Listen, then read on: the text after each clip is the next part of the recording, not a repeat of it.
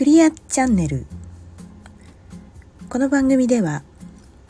光とともに宇宙とともに生きていこうとする人のためにヒントとなることや情報などをお伝えしている番組です。皆さんこんばんは久美子です。えー、今日は、えー、9月ももう半ばになりました。まだ暑いですね、えー、私はね夏が一番好きなので あの結構ね好きな季節が続いているので嫌な気はしてないんですけどね。あのそれでもまあ朝とかちょっとだいぶ涼しく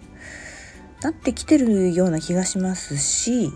あと日没の時間もね早くなってきてるし朝日の角度もねあの微妙にいや確実に違ってきてますからね。あの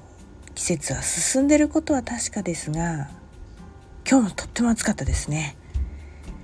本当にね。なんかまだまだしばらく暑いのが続きそうですけれどもね。はい。えー、今日はですね、えー、これはお伝えしないといけないんだろうな、うん、やっぱり、えー、15日に新月16日に彗星が巡行へと、えー、切り替わってきます。ね。えー、今までね逆光でそれをちょっと感じてらっしゃる人もいたかと思いますけれども物事が滞ってたりねスムーズにいかなかった人はここから徐々に、えー、進んでくる動きになってきます。はい、今回はねこのトピックスがとても大きいので、え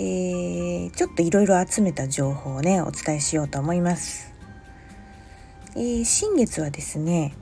今回乙女座というところで新月なんですね、えー、乙女座の特徴で代表的なのはねやはり奉仕の精神ね。誰かのためにこうしたこうしたいとかねこうしようとか。あと非常にあの整えるとか。あとは、えー、知識をきちんと増やしていこうとかね。まあそんな風なのが代表的な特徴なんですけれども、えー、今回のテーマはですね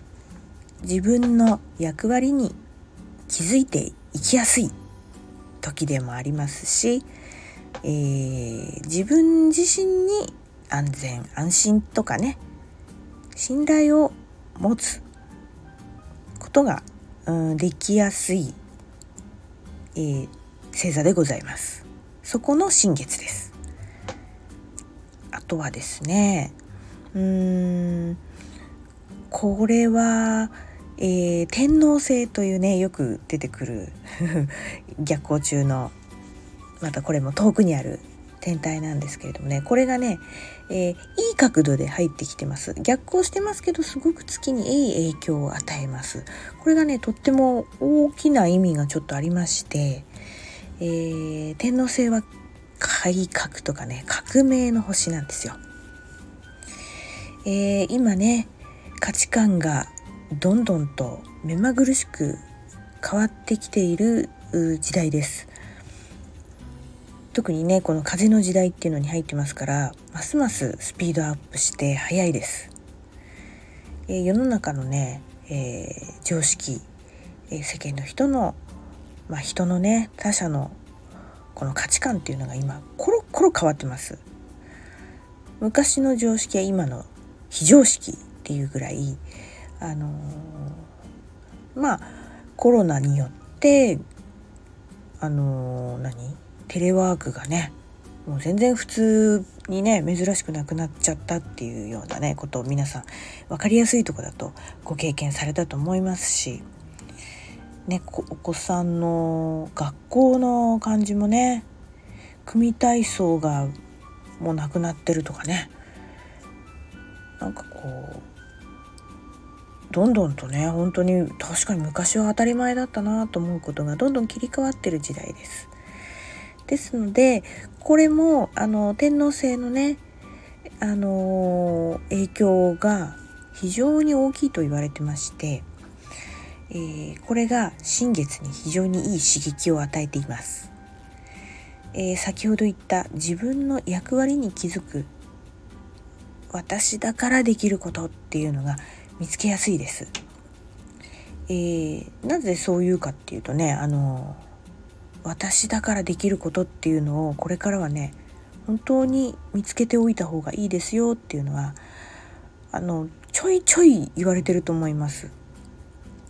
あの1億総個人事業主になるんではないかとあの2025年以降ですよね。あの本当にもう自分で、えー、少しでも何か、うん、クリエーションできるようにしておくといいですよっていうのがもう各分野で言われてます。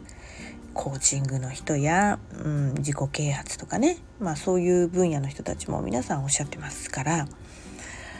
なんかねやっぱそういう流れがあるんだと思います。